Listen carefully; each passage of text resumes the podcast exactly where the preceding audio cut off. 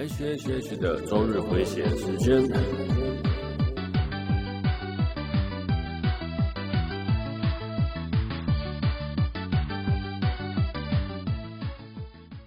嗨，各位朋友，大家好，我是 H，欢迎来到 H H H 的周日回血中 EP 九十三集哦。前阵子我开始觉得我的键盘那个回馈的力道、手感哦不是很好。我现在的键盘呢，大概是用了十多年的那个华硕的阿速四随机器附赠的键盘哦。一直以来我都很喜欢这一款键盘的外形呢，简单利落有设计感哦。但是我真的是很舍不得丢它，我多陪了我十年吧哦。那我有一台电脑也是跟跟那个键盘差不多同时期的，我也一直留着。哎。那台电脑也是陪了我十年呐，到现在哦，现在还留着啦。因为，哎，我大学的时候，然后刚出社会呢，在做设计赶稿的状态下，哈，它都一直陪着我啦。真的，当你人生最孤单的时候，只有那台电脑陪着你，然后你在那边赶稿，真的是超辛苦的。所以我就很舍不得把身边那种超过十年以上的东西丢掉了哦，就是这样了哦。好。那我最近去打了机械式键盘啊，真的打了之后才发现啊，原来哦，大家想要买机械式键盘是有理由的。哎，真的，这个 手感敲下去的手感，唱声音听起来真的很爽，很爽啊啊！搞得我回到家之后就觉得，我自己敲我自己的键盘，不是我嫌弃它啦，但是就是那个敲起来手感，它感觉就是差那么一点哦，好。那有时候，当你有没有接触那些比较贵或者比较有比较程度不一样的东西的时候，你就觉得，哎，原先用的东西就已经够好了。像我我的耳机啦，哦，我之前用耳机的时候，大概什么从五六百块，哎，一千块、两千块、三千块，然后渐渐用那种耳罩式耳机，还有五六千块嘛，哦，那五六千块、六七千块，哈，就是一直上去，然后到了回回过头来，我那五六百块的耳机，我反而哈就受不了了。就是这个样子啊！但你没见识过更好的东西，你就觉得哎、这东西堪用就好。但是当你堪用用久之后，你就发现，哎、用了更更新的东西，就觉得哎，这东西真的好棒，好想再继续，好想去买啊！那种奢算是奢侈品吗？嗯，也不算啦。对了，大概就是这种感觉了。人的欲望真的是无止境哦。好，那、结果呢，就挑了一个 iRock 的轻轴键盘。那 iRock 这个公司呢，是台湾的公司啦哦。好像是吧？哦，那还有一个大 F 的轻轴啦，那所有的轴都也都试过了。那要买呢？我大概就是想要买轻轴啦。那个真真心敲起来的手感真的很棒啊！哦。那当时我就在选这两款键盘要带哪一种哪一款走了哦。那像 iRock 的那个手感声音，我个人是比较喜欢的，但是它那个键盘的造型太窄，然后感觉就是手放上去就是窄窄瘪瘪的哦。那另外一款的大 F 键盘，我敲起来就没有 iRock 的来的爽快啦哦。那问了那个热心的店员，那他就说只有这一款啊，只有这样子的配置，没有类似的配置，所以好吧，那我就再想想吧哦。当天我就没有买了。那想说，我可能在上网再做些功课，再找些日子去找些日子去试试看呢、啊。但是据我朋友所说，如果你买那个轻轴键盘在家打了，你妈肯定哦会翻掉了，因为真的很。我当他打是不觉得吵啦，但是他觉得他说，就是因为他跟他弟弟睡同一间房间哦，那他弟弟在敲键盘，他真的觉得超吵的哦。好了，那我现在键盘呢？是一般的键盘，就那种软胶式的，敲起来是有声音的。但是如果换了轻轴呢？不知道我老母会不会每天嫌我的键盘太吵了。好了，总而言之，反正我就过阵子再去试试看吧。好，OK，我们开始今天的节目吧。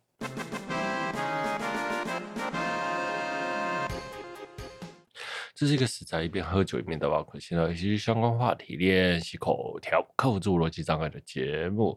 本节目是由想要买键盘的我为您放送播出。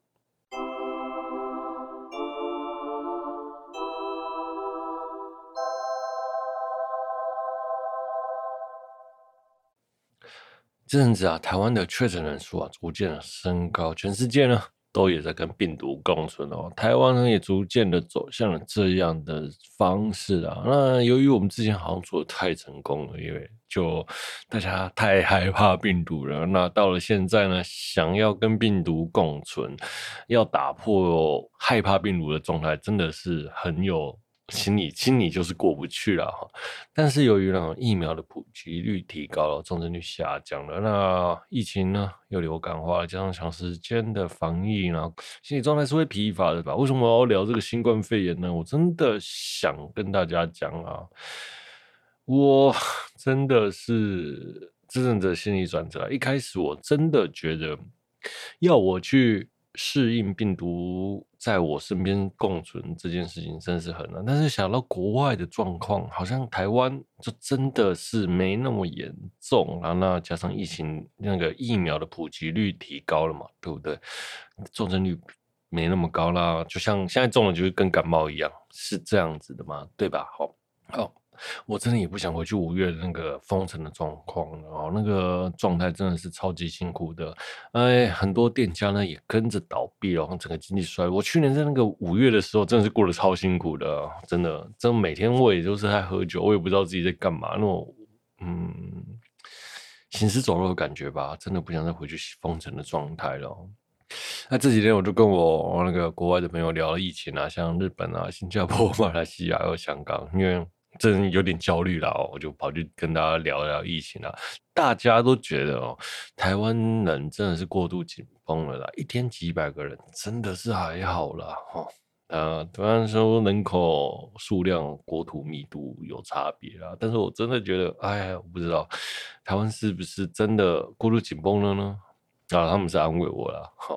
好了，那现在全世界呢，只有中国在持续封城清零了。目的大概就是在说，哎，中国的科学防疫有成啊，中国的那个所有的策略都是有用的，比西方更优秀，西方做不到的，中国做到了哈。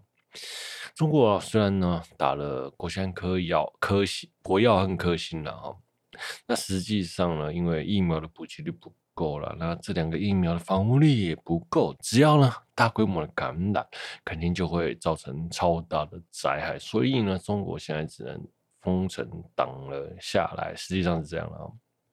那如果呢，中国防疫失败了，就会爆出大规模的感染，然后还有死亡人数，无疑呢是在打脸自己啦。自己的疫苗不行，大内选的科学防疫不行啊，因为中国的面子就跟大门卫之子一样，不会失败的。好，啊，我在大学同我大学的同学啊，现在在上海做设计师嘛，然后结果他就讲，一个可爱的女生，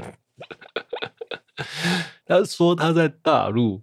快要被饿死了，然后他说，原先他在台湾看到大陆很乱的新闻是假的啦，现在才发现，啊，这些很乱的新闻是真的。他现在连菜都买不到了，然后上海整个都是暴动的状况啊，他不能出去，然后又快要饿死。好了，讲了这么多疫情，我只是最近那个看到疫情的逐渐的升高。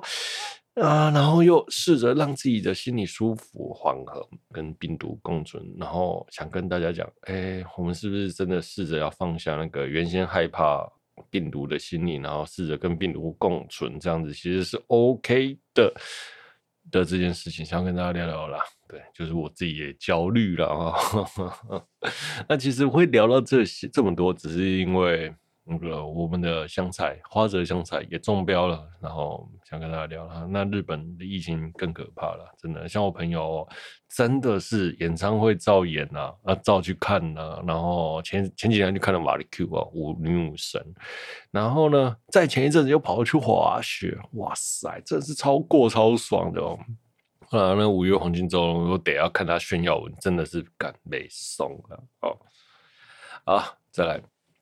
Freeze 的三期啊，新曲放送了，那采用双主唱的模式播出哦，啊，双主唱模式哦，目前呢，大家都在猜是谁，但是没人听得出来是谁，或是有把握真的是谁啦。好了，那目前日本的二期 H 啊和推特人都在猜哦，是饭田理惠、中岛由贵、派、小栏目这四个人的呼声是最高的。那当然有他的理由啦，像饭田理惠跟派应该都是 NBC 嘛，同公司的比较好处理经济合约的问题嘛。那中田东中岛由贵我就不太，和小栏目我就不太知道了。那我真的也很努力去听是谁。但是我真的是听不出来，不知道是因为后置的关系还是怎样，我都听到自己都觉得是自己幻听的，我都有那种超有阿鲁提玛的感觉，我真的觉得那个声音哦，超像口头口。然后黑棋真音，或是脑，或是蓝条，这四个人声音我真的分不出来了。好，真的是快幻听了。那封面的感觉啦，我个人是觉得像蓝条和黑棋真音啊，说不定三期其实是加入黑棋真音跟蓝条这样子，然后变成一个形式上的毕业吗？这样子的计划，然后带一波流量，有可能吗？有机会吗？如果这样操作，好了，我 OK，给你过哦。虽然糟，但是 OK 啦，好了好了好了。呃，其实我听了这个新曲哦，其实我当下有点嗯，不知道该说什么了。因为如果你要出三期，那你为什么还要维持 Flipside 的主要二期主要的风格？那就连啊，你那个主唱的声音，还有选择主唱的声音，还有主唱声音的处理，都是像二期的风格。当然是萨斗喜欢的感觉啊！对，我一直觉得他对于声音的喜好就是那个样子，他都很不肯改变。好了，我觉得你都要做三级了，你应该要更具有突破性才对。Flipside 的销量不是太好这一阵子啦，哈。那与其说 Flipside 没有把音乐做好吧，我觉得有，他要把原先的音乐做好。但是就是不是不好听啊，这样的曲风已经逐渐被主流淘汰了，你知道吗？所以唱片的销量才会直直落了。就是你没有不对，但是曲风不被现在的年轻人喜欢。像这种电子浩式音乐了，浩式 对，已经是过去了。现在的喜人都喜欢听一些像是其他更加文青的歌曲，这是音乐的主流了。像是新街彗星啊，像去年新街彗星做的那张专辑就很前卫。卖的也相当好嘛，现在喜欢的那种声音类型啊，或者像 TK 啊，或者像之类的，都是这样子的形式去做音乐啦。我在讲什么？所以啊，我觉得，我觉得只是曲风被逐渐淘汰，而不是音乐做不好啦。对，所以唱片销量才会直做。其实关键是在萨斗身上，那萨斗就喜欢这样的音乐，萨斗又不愿意去跟别人合作，你知道吗？那就变成了，与其说他不愿意跟别人合作，不如说是他的。心态大概就是这样子啦，他可能觉得放弃就不是 Flipside，不是他的音乐，他可能会这样想啊。但是像这个有名的例子，像小室哲在也是被时代淘汰了。如果萨德再不变，就未来啊，好了，未来、啊，未来 Flipside 就可能会变成中国大妈的广场音乐了啦。真的就是这样了。我觉得 Flipside 不是不好听，真的就是曲风被淘汰了这样子的概念。那。这一三四年串流平台的兴起，然后买 CD 的人真的也少了啦。如果不能带起现现象级的唱片，基本上都是串都不会卖得太好啦。好，好了，那像我前面讲了，，Flipside 三期如果再不改变了，就会跟就未来可能就变成中国大妈在跳广场舞的音乐了，说不定可能。中国大妈跳 Flipside 的，然后你买都有杠之类的状态就会出现了。好了好了，呃，听了三期，我真的觉得我家蓝讲啊，真的是二期，就算是前期后期呢，声音线的转变都很蓝讲的声音都很棒，就犹如天籁般的存在呀、啊。OK，好，现在下来聊聊藤子不二雄。哎啊，忍者哈特利的作者呢，在自在过世，享年八十八岁了、那藤子不二雄 A 跟藤子 F 不二雄到底是什么关系呢？一开始呢，这两个人呢用的是藤子不二雄的笔名，然后共同创作。那后来因为理念有点不合，两个人都是哆啦 A 梦的作者嘛，后来呢就拆伙了。那就为了区分两人，用了两人的姓氏作为开头名称啊，作为区别。藤本弘呢就是哆啦 A 梦的作者，变成。藤子 F 不二雄，哈，那安孙树子老师呢，就是我们哈特利的作者，就是变成藤子不二雄。哎呦，好了，真的，哎，这个新闻出来就其实也没什么感觉了，就啊，这就是时代。你真的，当你年纪越来越长，你就会发现哦，你熟悉的事物就逐渐的远去哦。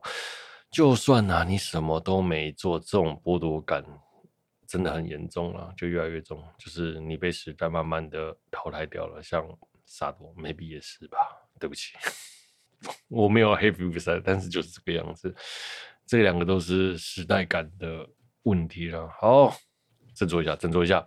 在台北文学奖公布了新诗作品的首奖，首奖的名称叫做《一代民谣扛起了》哦，这是《火影忍者》动画梗哦。鸣人对战配音的时候，配音了对白空了，叫做《一代民要扛起了》哦，一代民要扛起了哦。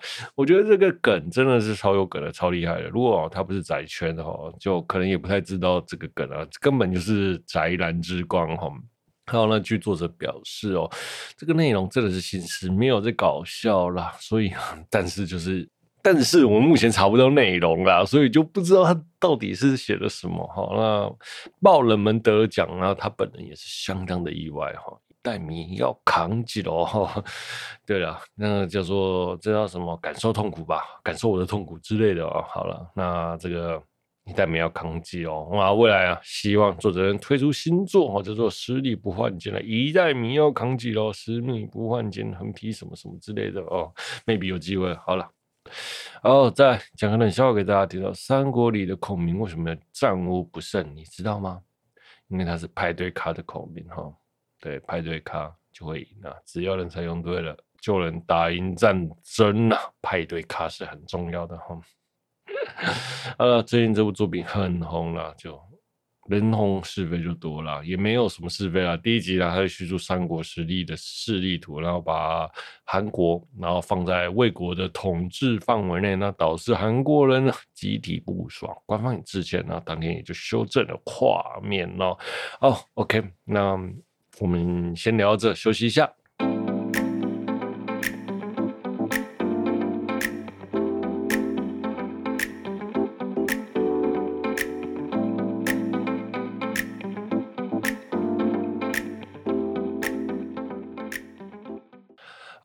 接下来我们聊聊八六不存在的战区哦。最近啊，大家疯狂吹翻的轻改作品，我个人是觉得相当好看，但其中有好几点，我真的是让我想要气翻的。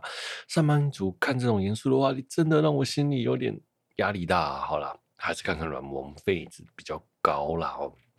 那这部作品呢，在第一届二一年的春季播出，第二季的二一年秋番播出。其中呢有几次制作延期了，十七话演了一周，二十一号呢在圣诞节播完之后，第二话竟然在二零二二年的三月播出了，那真心想说了，好险我是一口气看完了，不然呢，光是在那边等播出我就够焦急了。那这部作品呢是日本的安妮老师的动画情感作品哦，动画是做 A One Picture 哈，台湾的代理是木棉花，男主角呢是星野诺展，然后千叶翔也是。饰饰演哦，那女主角雷娜是长谷川裕美哦。那故事讲述圣格洛利亚共和国呢，每天被遭受邻国的帝国无人兵器军团的侵略哦，那共和国呢研发出无人载具破坏神呢，呃，共和国的指挥官呢只需要同步装置呢就能跟破坏神连线了，那对抗帝国的侵略，保护帝国，把敌军排除在共和国的八五区之外，然后保障共和国人民的安全，安居乐业，然后这个。八五区以外的地方就被称为八六了，所以就这作品叫做八六不存在的战区啊。好，动画一开始呢，八五区内呢，每天呢都在告诉这些人民哦，来共和国所研发的无人载具破坏神的保卫了中共和国哈。今天呢又是没有伤亡的一天了。其实这个洗脑真的是。很像中国啊，这种不告诉人民真相，然后虽然说政府都会这样做，但是这种疯狂的内宣真的很像中国了。好，那我想这部作品中国应该是没有播放，然后这部重作品讲的政治啊、战争啊、事件啊，其实都是意有所指啊，但是我也不一一列举了。哎，我去查了，去维基查了一下，看中国有没有播出哦。哎，台港澳都有啦，中国似乎是没有。好，OK。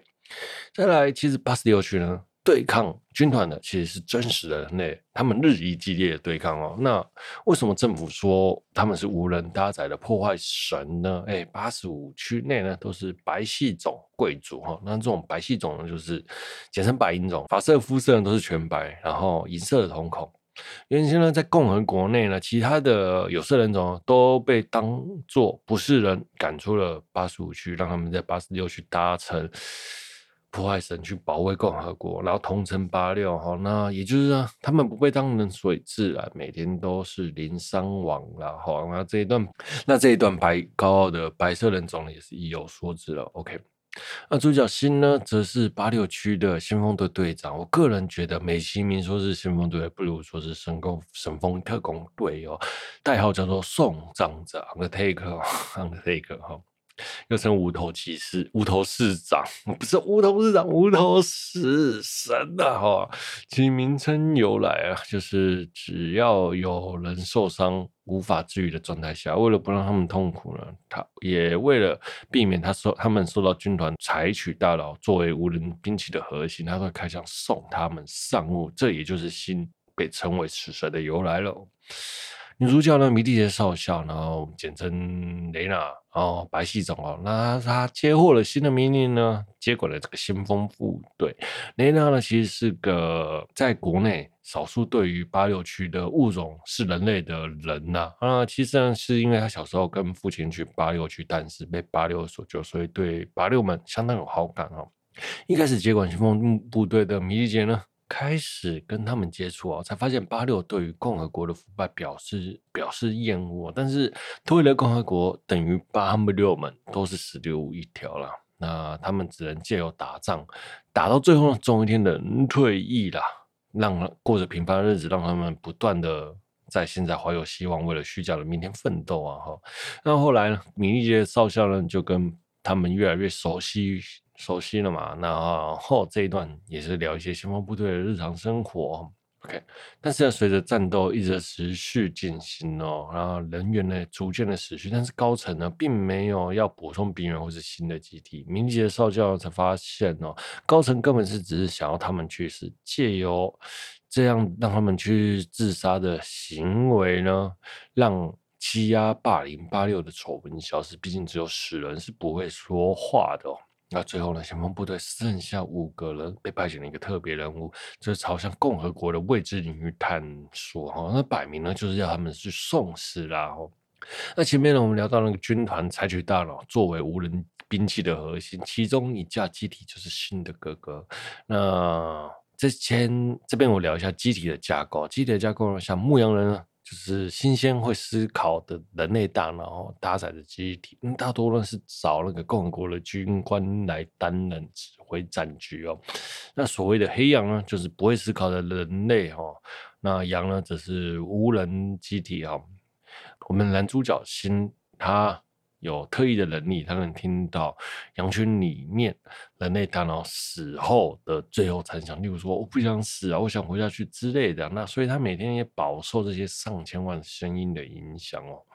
先锋部队呢，就已经是先发送死了。那由于呢，这个先锋部队的最后任务呢是探索未知的领域啊，新的哥哥呢想要新的大脑，其实呢是新的哥哥想要保护他，两人就展开了一个激战。其实新的哥哥，一直觉得心是心害死了父母。然后在新回忆童年的片段里面，有一幕是被新的哥哥掐着脖子的画面哦。那新的身身脖子身上有一道白色的伤痕。其实我觉得这个伤痕超不合理，因为你是被勒伤，又不是被割伤。勒伤呢，只是淤血的状态啦。所以呢，会有疤痕是一件相当不合理的事情。好，那但是这个剧情。他一直有疤痕，好，所以都没有好。后来呢，第一季的最终决战呢，辛和他的哥哥决战。然后由于呢，军团的数量过于庞大，那先锋部队呢直接败退。正当弹尽援绝的时候呢，我们的米莉杰少校启动了弹幕炮击哦，然后摧毁了大部分的部队，然后掩护先锋部队呢，让新破坏了载有各个机体的大脑。OK，那军团呢就借此就撤退了，那先锋部队就探。踏上了探索未知的旅程。那这是第一季的剧情。那 OK 好，首先，我想聊聊同步装置。同步装置哦，指挥官呢能借由这个装置呢，跟八六对话，还有知觉共享、共享视觉、共享五感啊，在战场上达到资讯分享的状态啊。其实我第一次看到这个功能，坦白说了，我想歪了啦。那个歪是歪到很可怕的地方，你们不觉得？哎，可以知觉共享，那如果嗯，不是超棒的吗？哦。那这个嗯，就让大家去自己去想象啊，然后再来星野的哥哥，星野哥哥决战的时候，我觉得那一幕真的是让我印象超深刻的哦。那在弹君觉的状态下呢，天空中飞下的弹幕，泽野弘之的配乐一下，哇靠，真心觉得超级热血的。OK，好，再来啊，是八六啊，这些天真的少男少女们，搭载着破坏神对抗军团那种。战争场的残酷，各种议题、人种啊、家人啊、友情啊、爱情啊，各种疫情交错的故事，我个人是觉得相当相当的精彩啦。然后特别是同伴的各种影片当真心觉得哇靠虐啊，超虐超虐啊！好了，我不知道是不是因为我正值乌克兰战争啊，似乎我个人能理解同理他的故事了，还有心中的悲戚啦。那好了，那就这样吧。剩下我们就改天再聊啦。OK，好，今天呢我们就聊到这里啦。那下周呢我们再聊聊第二季，还有一些感想啦。OK，我是 H 哦。如果你有喜欢我节目的朋友呢，欢迎订阅分享，也欢迎来我的 Podcast 五星推播我的节目。本期节目有疗愈到人是在哦。不过了，我是 H，我们下周见，拜啊。本期节目是由山脉键盘的我为您放送播出。